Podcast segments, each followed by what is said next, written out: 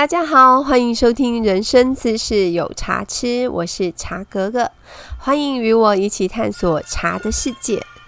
大家在防疫中的生活过得还好吗？希望大家都保持平安健康，然后愉快的心情可以度过这个疫情哦。这几天都在下雨，其实我蛮喜欢在雨天喝茶，下雨天喝茶甜。泡茶的时候，看着窗外淅沥沥下着雨，别有一番意境哦，心情也会比较好。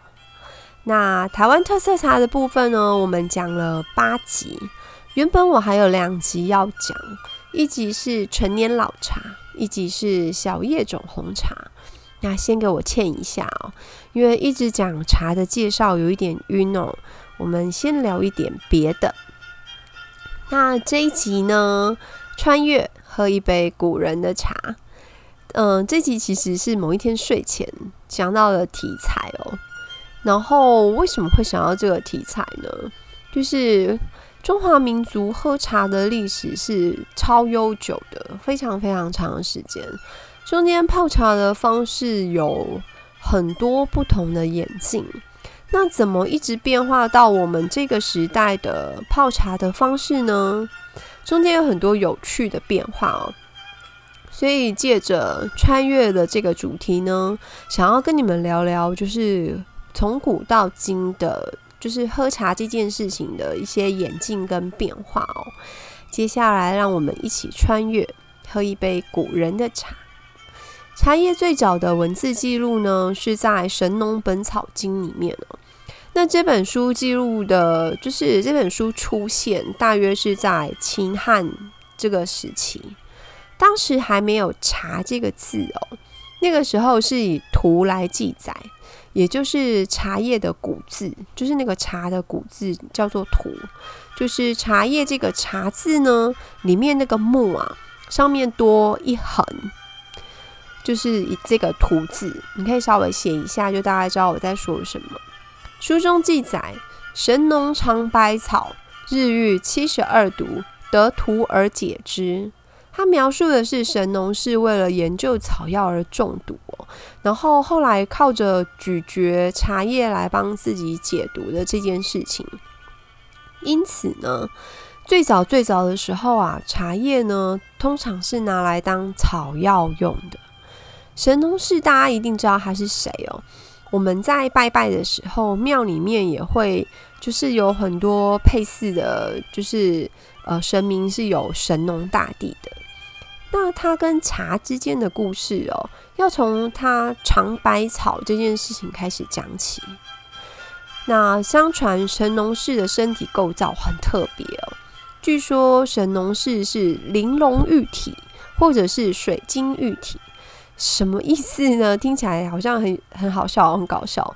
可是其实他的意思是说，他的身体是透明的，就是躯干这个部分哦。是透明的，他可以看得到内脏，就是他可以透视他的五脏六腑。因此呢，它不仅可以观察就是草药对人体的功效，还可以就是万一中毒，还可以知道马上就知道自己中毒，然后赶快及时的去解毒。这样，那我描述到这里，你有觉得很离奇吗？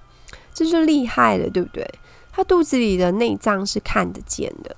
所以说他在试药的时候啊，吃进这个，比如说他挑了一个药吃进去之后呢，低头一看，嗯，这个没毒。然后可能再换一款药再吃进去的时候，说嗯，这个有药效。然后在吃别种草药的时候呢，他可能就会发现，嗯，这个可以固肝，这个对肝不错。然后或者是把药吃进去的时候，说哎，发黑啊，这个有毒，这样。要赶快找解药，就是很有趣的一个身体构造。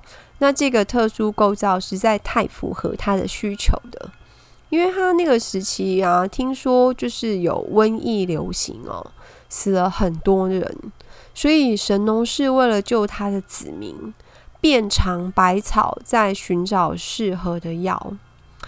我们这个时代也还蛮需要神农氏的，看有没有。神农氏可以来帮我们找到，就是可以对抗 CO，就是 COVID nineteen 的的药，那也就是这个时候呢，他发现了茶这个东西可以解毒。呃，那时候它叫做荼啊，荼这个东西，也就是后来的茶有解毒的作用，就这样被传了下来。所以在文化比较早期的时候呢，茶又被称为茶药，因为它其实是当做药用的一个物品。在东汉时期呢，医圣张仲景的《伤寒论》里面有说，茶治脓血甚效，就是肚子痛，然后甚至就是可能有发炎的状况，会会拉脓血便的时候，喝茶有用。那陆羽在《茶经》里面也记载了很多，就是茶的功效哦。还有就是像唐代的医学名家陈藏器，他在《本草拾遗》这本书里面说：“诸药为各病之药，茶为万病之药。”到这边，我们知道早期的人对于茶叶的认识作用哦，它作为药用的用途是比较主要的。日常的饮用呢，以前是比较少数的，也许有，可是其实并不是当做饮料在用。那什么时候开始除了药当药来用，也有在饮用呢？最早的记录是出现在三国三国的时期哦，在《三国志·吴志》里面，它其实就有以茶代酒的这个记载。它是传说那时候东吴的第四任君主孙皓哦，他是一个大酒鬼，他最喜欢就是办 party，然后找大家来喝酒。可是呢，那时候大臣们其实并没有那个酒量，就是不是谁都可以这样子千杯不倒，喝太过头是会喝死人的。所以那个时期，就是他的大臣们可能，比如说一天要喝七斗酒，他们喝不了这么多，他们顶多喝个两斗就受不了了。后面的这些时间在面干杯的时候呢，他们就是以茶代酒，这是最早就是。把茶当成饮品的记载哦，那这个时期的茶呢，还只有王公贵族，就是上流阶级才可以享用，它是一个奢侈品，还没有普及到民间的日常饮用上。那那个时候的泡法跟现在不一样，而且与其说是用泡的，就是不如说是用煮的。我下面读一段三国时期有一本书叫《广雅》，它里面的文字哦。他说：“金八间彩叶作饼，叶老者秉成，以米糕出之，欲煮明饮，先酒，令赤色，倒末至瓷器中，以汤浇覆之，用葱、姜、橘子毛之，其饮行酒，令人不眠。”我讲白话哦，我每次读这种文言文的时候。就是朋友就会说：“哎，你说人话，这样听不懂。”那好，我们白话说，就是把就是成熟的叶子呢做成饼状。你要煮茶来喝的时候呢，先把它煎一煎，让它的颜色变红。我们用台语的讲法就是“煎后一恰恰啦”。然后呢，捣成粉末，放在瓷器当中，然后用热汤把它淋上去。还要加葱姜或橘子之类的东西，这味道不知道怎么样，我好难想象哦，我想象不太出来。你们可以想象得出三国的茶是什么味道吗？就是还有一种很神奇的感觉哦。还要加葱姜跟橘子，功能呢是醒酒或是提神，这跟现在其实也还蛮类似，因为我们现在其实也会用茶来醒酒或是提神。那题外话是，你们有看过《赤壁》这部电影吗？就是那个林志玲啊，然后就是还有什么梁朝伟，就是就是《赤壁》这部电影呢，它里面有一个桥段哦，就是小乔，就是林志玲演的小乔，要帮曹操做茶的那个桥段，因为他为了要就是拖延战事的时间，所以这个漂亮的美女呢就去做。做一碗茶给曹操喝，去让他分心，去拖延那个战战事的准备时间哦。那在时代背景上呢，就是那个时间点有茶是没有错的。那因为煮茶的步调很放松，所以画面非常的唯美哦。难怪那个曹操会放着大大战不管哦，在那边看小乔煮茶。只是小乔在电影里面没有放葱姜跟橘子，可能因为那样子画面会变得很奇怪。志玲姐姐是唯美派的，就是让她做茶的时候放葱姜橘子，嗯，真的不太搭啦。好哦，我们拉回来继续讲哦。茶叶一直到唐朝才比较从药用这个功能脱离出来，变成就是很单纯的是一种饮品，而且有普及到民间这样子。大家都知道茶神陆羽写《茶经》嘛，那我这边不是要就是讲《茶经》哦。如果在 Podcast 读那个的话，你们应该会睡成一片，这边马上就变成催眠频道。我是想说，陆羽的《茶经》呢，是第一个最清楚的把茶的起源、特征、品种、加工过程，然后使用的器具啊，然后就是煮泡茶、煮茶，应该算煮茶的过程，然后它的就是一些包括什么水质啦、茶叶的药性啦、饮茶的传统习惯之类的，它就是很有体系的文字化把它写出来哦。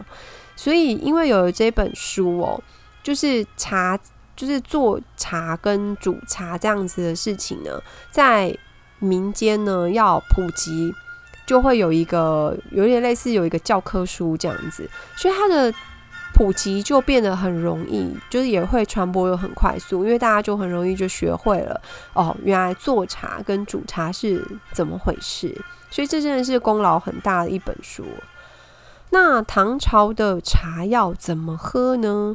基本上唐朝的茶是用煮的哦。呃，首先从茶叶的状态来讲，因为古代人最早的时候啊，要保存跟运送茶叶，它不方便哦。因为我就我之前有聊过，他们没有抽真空这件事情，所以他习惯呢，就是会把它压成饼状，有点类似像现在那个普洱茶的茶饼的那个饼状。只是它很好玩，是它中间有一个洞，它的形状有点像古钱。你们有看过那种什么乾隆通宝或者是什么康熙制钱之类那种古钱有没有？就是呃中间有一个洞，它就是像那种古钱呢放大版的，就是好大一饼，然后中间有一个洞。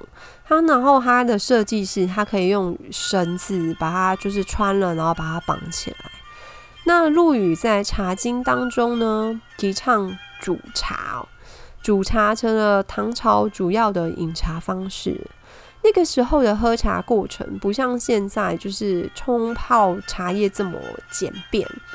它至少就是要从就是备水啊，然后什么风炉啊，什么有的没有的器具，是有有够多的，而且还要就是把那个茶饼烤一烤。然后他们没有像瓦斯炉或者是电茶壶这种东西哦。茶饼就是又要烤过，所以你可以去想说，它的那个给息真的是超多的。那它茶饼烤完之后呢，它要把它磨成粉末，用那个小轮子把它碾成粉末，然后呢要过筛，要把它筛的这样细细的这样子，那都是很重要的过程，据说会影响到就是茶叶的味道。然后呢煮茶。就其实不是只是把它丢进去，然后把它煮滚就好了。它感觉上也是一个很费功夫的事情。煮茶呢，要讲究水的热度，跟投入那个我们刚刚说碾成末状那个茶末的时间点。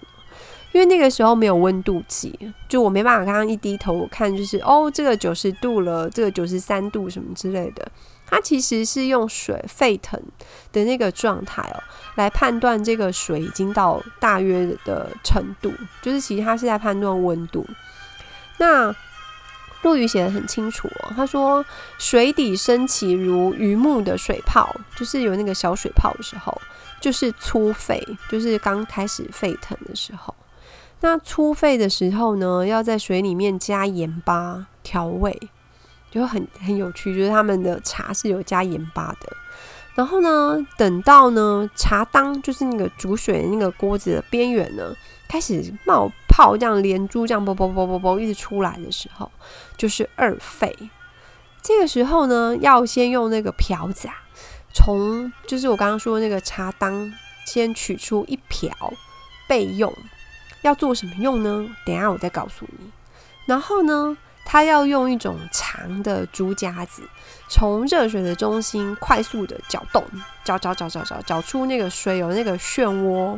他要把那个呃锅子里面的水搅出一个漩涡，然后呢，再把茶沫从中心的位置把它倒进去，然后一还要搅哦，它不是倒进去就没事，它要一边搅一边搅，然后漩涡会被他们搅到像飞马奔腾，就是其实你很难想象那个水已经转成什么样子。然后呢，到那个就是茶汤都已经快要。喷出来的时候，因为一方面温度也高了，因为就是一直在煮嘛，那你又去搅动它，那到快要就是溅出来的时候，刚刚我们不是先有就是舀出一瓢水备用嘛，就是那瓢水，再把它加回去，因为它要避免它大滚，因为大滚水就会太老了，所以它其实是用来控制温度用的，就是那瓢水再加回去之后，它的温度呢就会稍微的降下来。然后呢，就可以略略的在那里等待，就是那个茶慢慢的煮出它的精华来。然后在它就是真的在煮沸腾之前呢，就要赶快把茶分到碗里面了。就是你不觉得这件事情是很高难度的操作？就是我讲到现在，你就会觉得哇，好晕哦！他们以前煮茶这么晕啊！而且他分茶的时候还要讲究那个均分。茶之华这个东西，什么是茶的精华？它指的是浮在那个茶汤上面的那个泡泡。我讲泡泡好像就有点 low 掉了，因为它其实它用了三个字去描述哦，一个是薄，然后墨跟花，就是依照那个泡泡的厚薄，它分了这三个等级。泡泡很厚的叫做薄。就是我们吃那个面薄薄那个薄，一个十字边，就是脖子的脖的肉字边，我改成十字边，那字叫面薄，它指指的是厚的茶泡泡。然后呢，稍微薄一点呢，叫做沫，就是飞沫的那个沫。然后呢，如果是很薄很薄的茶沫的话呢，就称为花，它会有这三个层次的东西飘在上面。那我们喝茶的时候是类用那个唐朝是用类似像碗的东西，它不是用那种小茶杯哦，它是像碗的东西。那你拿到的时候呢，不是一到手就开始灌哦，那就没有文化了。你要先欣赏茶汤上面的我们刚刚介绍的那个薄墨花，就是欣赏它的泡泡，因为那是煮茶人的杰作，所以你要先欣赏它，然后才会进入就是品饮的这个阶段。其实有点类似我们去咖啡店，就是我们点那个有手工拉花的咖啡的时候呢，要先欣赏它的拉花，你不可以一开始拿到杯子就直接咻的把那个花吃到嘴巴里。那像这么耗费时间的煮出来的茶，它其实也是会让你就是趁热赶快喝，因为温度掉了的时候，就是那个时代的茶，如果是变冷的话，它的味道会变差。那你有没有发现唐朝跟我们刚刚讲三国的时候的差别是，他没有叫你加葱姜橘子什么之类的东西耶，他真的就只有喝茶而已，他顶多只有加一点点的盐巴。其实是因为陆羽，因为陆羽说加了那些有的没的，茶的味道就不纯粹了，所以他在《茶经》里面呢，他就是摒弃掉就是加无味不味的这种煮法哦，只有就是纯粹煮茶这样子。那大概到这边的话是唐朝人的煮茶的方式。那你听完，你有没有觉得当现代人实在太幸福了？器具上都方便一百倍不止哦。电茶壶一按，或者是瓦斯炉一转，你很快就有热水可以泡好喝的茶汤，而不用先去砍柴啊，或者是先去收集枯枝来生活。其实他们真的好辛苦。那在唐朝的时候呢，喝茶这件事情已经是从宫里面，然后文人之间，甚至在寺庙的僧侣哦，僧侣在诵经的或在修行的时候会想睡觉，他们会喝茶提神，然后再到民间的百姓，其实喝茶都已经是非常盛行的活动了。那也当成当然跟就是唐朝的时候，民生是比较富足的，就是比较有钱了，所以他比较有办法去享受哦。所以茶叶不会只是停留在贵族之间，它其实就会一直普及下来，到民间的人都可以喝茶。我们这一集的穿越呢，我们从远古到三国，再到唐朝。那其实这个主题我本来只打算做一一集，结果我不小心写太多，就变成大长篇了。我只好把穿越这个主题呢分成上下两集哦。我们下集再去宋朝喝点茶法，然后再去明清喝它的散茶黑。如果你对古代喝茶也有一点兴趣的话，呃，我跟你们分享，就是我推荐故宫南院，它有一个东亚的文化展，是它的常设展。就是疫情过后，其实真的会推荐大家去走一走、看一看。我刚刚讲的东西在那边都有器具、有图，然后有的是它会有那个示意的展示，就是。诶，你他怎么做茶的那个展示可以看，那也有过程可以欣赏。我每次去都会在里面待很久很久的时间哦，因为它其实光器具啊、茶碗啊、茶皿啊之类的，你就可以看非常久。因为它的东西，呃，每一个朝代都有它每一个朝代的文化的美感，而且其实让人家是百看不厌哦。中华文物之美真的非常动人。好哦，那我今天的分享就先到这边。喜欢听茶哥哥讲茶的朋友，再拜托订阅跟分享哦。如果你有什么想听的主题，也欢迎跟我说。谢谢大家，我们下次再见喽。